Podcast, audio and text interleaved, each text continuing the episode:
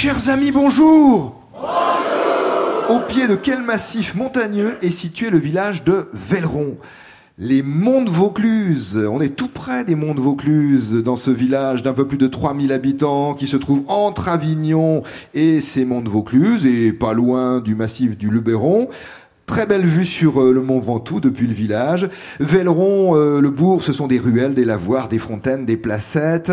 Le village a même conservé une ancienne calade, donc euh, une impasse des calades, jolie ruelle pavée de galets, sans doute de la Durance. Le mot calade désigne cette technique traditionnelle des, des ruelles en pente raide souvent où la pierre est posée debout à la verticale. Donc ces galets sont posés à la verticale. Ça permettait autrefois de retenir les sabots des chevaux à la mauvaise saison.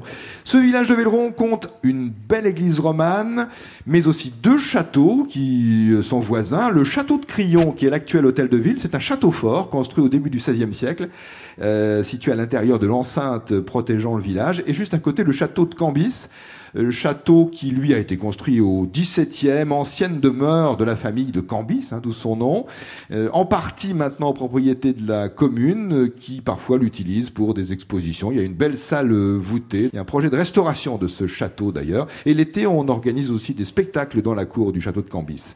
Et aujourd'hui, on joue avec Elisabeth Carpentier et Philippe Bouteiller.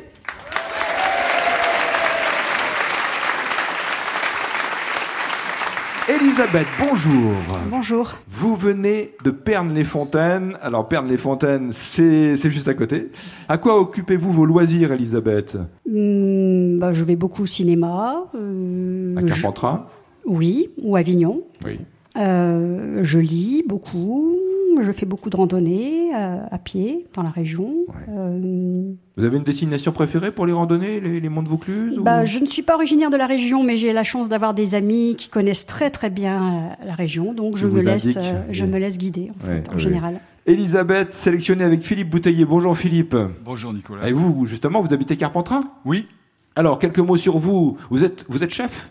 Euh, je l'étais, je suis à la retraite. Vous étiez cuisinier donc euh, Cuisinier. Et toujours cuisinier un peu quand même À la maison, bien sûr. Ouais, ouais. Vous aviez un restaurant vous-même dans la région Non, non, j'ai travaillé euh, dans divers restaurants, à l'île-sur-Sorgue, chez les brocanteurs, Et un oui. peu partout. Et maintenant, alors qu'est-ce que vous faites? Vous avez des spécialités Vous avez un potager vous-même pour faire vos, vos légumes? J'entretiens un petit carré d'herbes aromatiques pour ma cuisine. Ouais. C'est une cuisine régionale que vous faites plutôt Cuisine du Sud? Oh, Du monde. Du monde, d'accord, très bien. Et d'autres loisirs, d'autres activités pour oh, bien la, la, lecture, ah, puis euh, j'écoute beaucoup la radio. Europe 1, bien sûr. Euh, non, non, je euh, me cantonne au service public. D'accord. Elisabeth Carpentier, merci beaucoup. Et Philippe Bouteiller, les questions. Ça part dans tous les sens cette émission. C'est ma faute. Première question bleue, une question de Benjamin Altière à Toire dans les Deux-Sèvres. En quoi consiste ce qu'on appelle la lecture labiale? Est-ce que vous pouvez expliquer ça? La lecture labiale. Lire sur les lèvres? Mais oui, la lecture labiale, c'est quand on lit sur les lèvres d'une autre personne, notamment pour les, les malentendants. Identifier les sons par l'observation des mouvements de la bouche, la lecture labiale. Question bleue aussi, de Colette Morellon à Saint-Maur-des-Fossés dans le Val-de-Marne. Est-ce que vous pouvez nous donner, s'il vous plaît, le nom de l'auteur des pièces de théâtre suivantes? Andromaque, les plaideurs Britannicus, Bérénice, Mithridate, Iphigénie et Phèdre. Racine Oui, Jean Racine, auteur de ces pièces, auteur du XVIIe siècle. Troisième question bleue posée à Elisabeth et Philippe et à vous qui nous suivez sur France Inter, franceinter.fr ou l'application mobile Radio France. Question de Nathalie Bio à 7. Si vous souffrez de nopathie, qu'est-ce qui peut vous arriver? Quel est le mal dont vous souffrez? La nopathie. N-A-U-P-A-T-H-I-E. Avoir des nausées? Et dans quelles circonstances? Ah, c'est le mal de mer? C'est le mal de mer, la nopathie. La tête qui tourne, on ne se sent pas bien, éventuellement des nausées, on souffre de nopathie, le mal de mer. Question blanche, que nous devons à Clément Branec, à l'île aux moines, dans le Morbihan. La Vespa, euh, c'est un scooter emblématique de l'Italie, bien sûr, mais comment peut-on traduire ce mot en français? Qu'est-ce que ça veut dire Vespa en français? Ah ouais.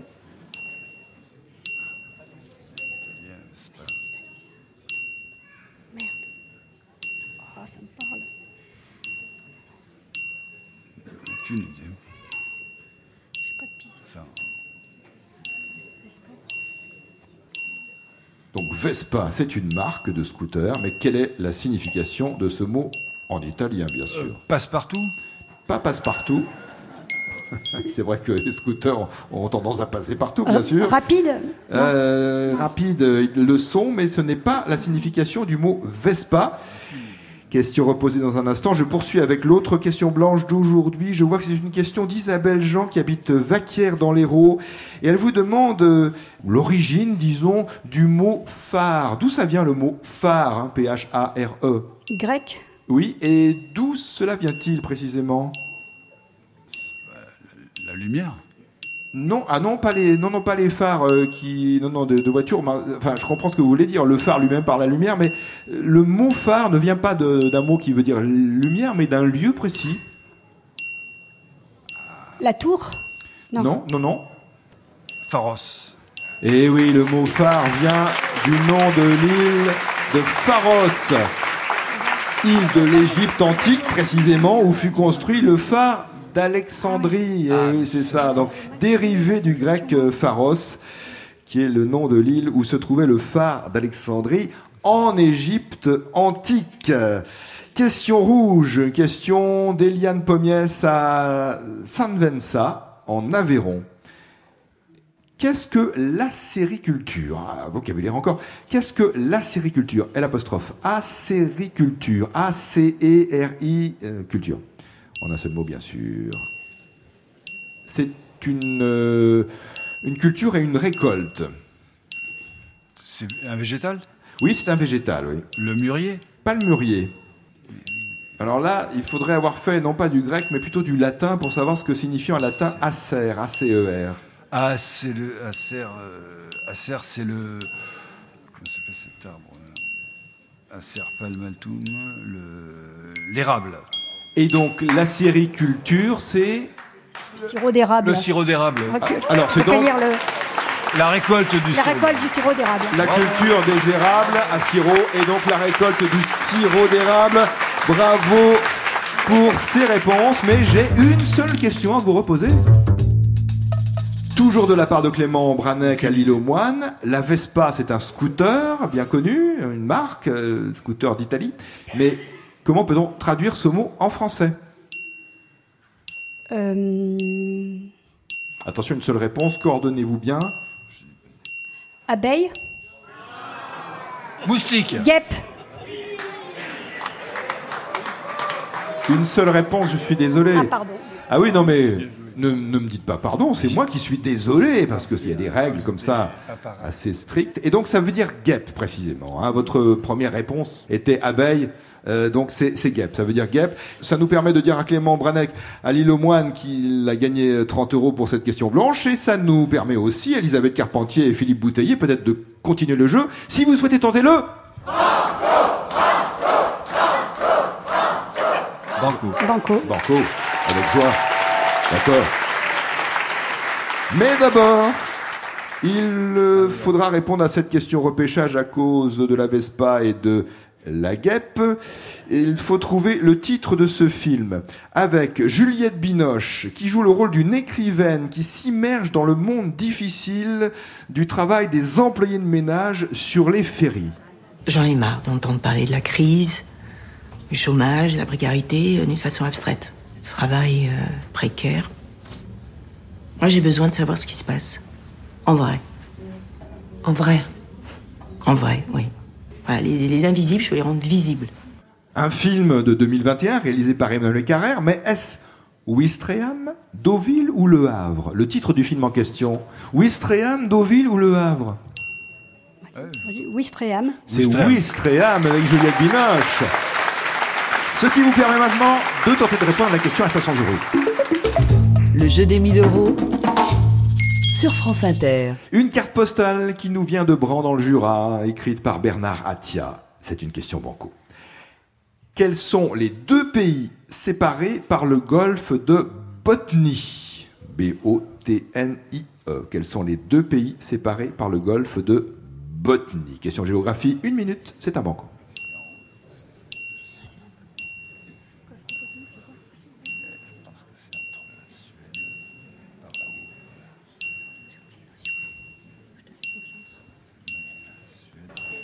Attention, une seule réponse. Soyez bien d'accord, bien sûr. C'est sans appel. Votre proposition Entre la Suède et la Finlande. Le golfe de Botnie se trouve entre la Suède et la Finlande. Il ferme le nord de la Baltique. Banco, c'est bon. Voulez-vous poursuivre avec le?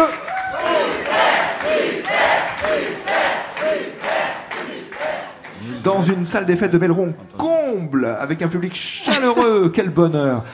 Quel est votre choix? Vous vous arrêtez ou vous continuez? Super. On continue. Super, Banco.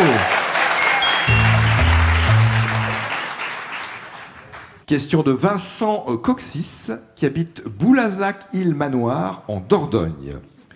Ce pays s'appelle maintenant l'Eswatini. Il a été colonie britannique mais avant 2018, quel était son nom?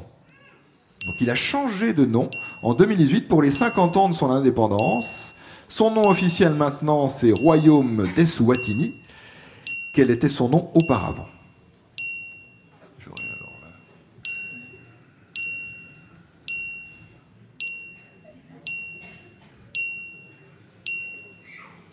Colonie britannique jusqu'en 1968. Et pour ses 50 ans, les 50 ans de son indépendance, ce petit royaume a changé de nom. Il a pris le nom des Swatini, donc royaume des Swatini. Quel était son nom auparavant, avant ce changement? Tu as une idée? C'est au Moyen-Orient Non, non, c'est l'Afrique. Je pense que c'est en Afrique. En Afrique euh... mais, mais, euh, mais.